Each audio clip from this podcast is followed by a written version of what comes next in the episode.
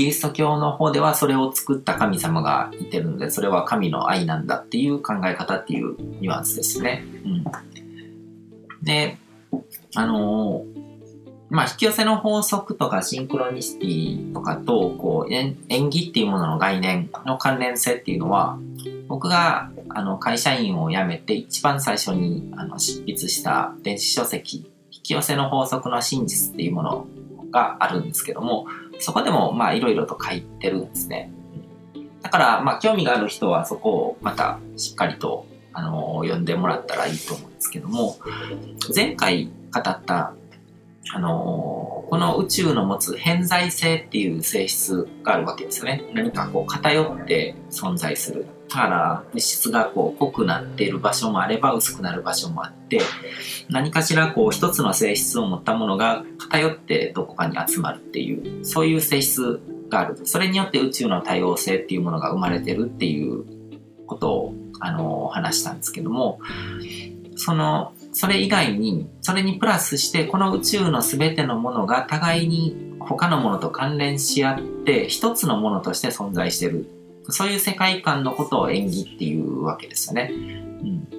だから、僕の体をこう構成してる物質っていうのは、常に目には見えないけども、外界とこう交流し合って、循環し合ってると。で、僕の心にある情報っていうものも、外から入ってきて書き換わってまた外に出ていってお互いにこう関連しながらこうつながって関わり合いながら存在してる。うんでそれがまあスピーチャルで言われるとこのワンネスっていうものだと思うんですけどもそのつながりがあるからこそ自分の引き寄せたいものを引き寄せることができるっていうふうにも言えるんですね。つながりがないものをこう念力みたいな感じでこう引き寄せるっていうものじゃないんですよ。あの、物理学の中でもこう重力とか磁力とか電、あの、電力、電磁力っていうものとかが、普通の力っていうのはこう実際に直接触れることによって伝わるものだけども、あの、磁力とか重力とかっていうのは、あの、つな、つながってない。離れてるのに力が及ぶっていうことで、あの、すごくこう、その原理を解き明かすために物理学者とかすごく、あの、研究を続けてるわけですけども、うん、引き寄せの法則っていうのも、なんかそういう重力とか引力みたいなものに例えられたりとかするんですけども、実際のところ、あの、重力っていうものは繋がってないっていうけど、間に空間があるわけですね。うん、で、あの、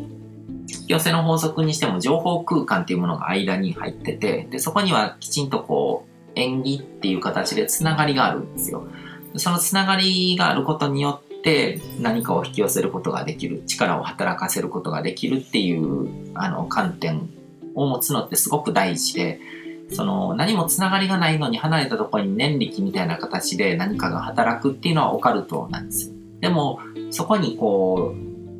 縁起っていう形で糸、道筋っていうもの、つながりっていうものがあって、それをこう、たぐることによって引き寄せることができるっていうのは、オカルトではなくて、まあ実際の科学として通用するわけじゃないですか。うん。なんかその観点ってすごく大事で、つながりがあるからこそ引き寄せることができると。でそのつながりを意識することなしに、何かを引き寄せようとしてもやっぱりうまくいかないんですね。つながりが見えてる人は自由に引き寄せることができる。まあお金とかまさにそうなんですよ。世の中のこうお金の流れとかどういうところにお金がこうどういうルートを通ってお金が動いていってるのかとか、そういうものが見えてる人は、あのちょっとしたお金をこう自分の元に引き寄せるなんてことはもう、朝飯前というか、あの、簡単にできるわけですね。でもそれが見えない人はもう、あの、宝くじでも買うかみたいな発想になるしかないっていう、うん、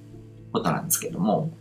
だからその方法を知るとか、こう、まあ、シークレットのあんま、あのー、おすすめできないところっていうのは、方法を知らなくていいっていうことを強調しすぎなんですよね。もうずっと知らなくていいっていうことは言ってないけども、ああいう風に言われたらなんか本当に方法を知らなくても、なんかオカルトを信じるような感じで信じちゃっていいんだってあの、都合よく解釈しちゃう人が増えちゃうわけで、あれは良くないと思うんですね。うん。方法は最初は知らなくていいけども、結局は知ることになっていくし、方法が分かってる方が引き寄せに有利なのは確かなわけで、うん。だから、そういうつながりがあるからこそ引き寄せることができて、方法を知るっていうのは、その、つながりをいろいろ見ていくと、こう、引き出しを増やすってことなんですね。うん、だからビジネスのことを学んで、いろんなこうビジネスのことを知っていくと、こういうやり方でも引き寄せられるし、こういうやり方でも引き寄せられるしっていうことが分かっていくっていうことなので、うん。だから、その引き寄せっていうものを考える上で、縁起を見ていって、どこにどういうふうにつながってるのかっていう、そのつながりを見るっていうことがすごくポイントになってくると。で、えっ、と、この動画を収録する、ちょうど今読んでる本なんですけども、ネットワーク科学に関する本とかを読んでて、でネットワーク科学ですごく面白いことが分かってて、あの、この宇宙のいろんなところに見られるネットワーク構造っていうのには共通する特徴があると。だから、例えば、あの、アメリカの、こう、電力網、電力会社とかの、こう、電力網とか、そのネットワークのつながり方とかと、全然関係ないように見える、あの、まあ、自然界にあるものとかのネットワーク構造とかが、すごく同じような共通性を持ってるとか、あの、まあ、ミシシッピ川とかがどういうふうに分かれてる川の構造みたいな、うん、ものとかも、ああいうものとかも見ていくと何か不思議と共通点がある。で、その共通する特徴の一つにスモールワールドっていう構造があって、だからネットワークっていうのはいろんな要素があって、それぞれにこうリンクが貼られてあって繋がってると。だからす、いろんなルートがあって、そのルートを辿っていくと、ものすごく広い世界が作られてるように見えるけども、実は、あの、ここにある点とここにある点を最短の距離で繋ごうと思ったら、意外に少ないルートで、短いルートで繋ぐことができる。だから、実は広いように見えて、すごく小さな世界が作られてる。スモールワールドっていうんですけども、そういう構造っていうのがあって、あの、どんなに離れ合った2つの要素であっても、わずか数回の円をタグっていくだけで、相手にたどり着けるっていう構造になってるんですね。で、人間関係、人の縁っていうのもそういう風になってて、あの、地球上の誰であっても、知り合いの知り合いっていう風にタグっていくと、6人目までで誰とでも繋がることができる。うん、なんかし、6度の隔たりっていう言葉であの言われてたりとかするんですけども、まあ聞いたことがある人もいると思うんですけども、あの、あの、ネットワーク構造とか、その、演技の構造っていうのを理解してると、今の自分からどんなに離れてるように見えるようなことも、意外に簡単に引き寄せられるっていうことがわかるんですね。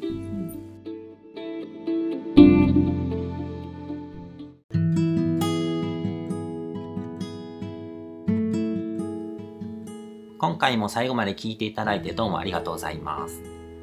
チャンネルの説明ページの方に僕が提供している悟り式コーチングの最初の2ヶ月分を無料で受講できる案内があります。ゴール設定とアファメーションについて詳しく解説してるんですけども、僕自身もこれらのことを本格的に取り組み始めて、で、それで大きく人生を変えたという経験があるので、あのまだ受講したことがない方であったりとか、このタイミングでピンとくる方はぜひ登録して体験してみてください。また、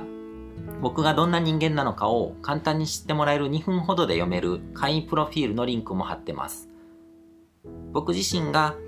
インターネットを通じた出会いによって自分の人生を大きく変えたので、この出会いがあなたの人生を変える良いものになることを願ってます。ではまた次の放送でお会いしましょう。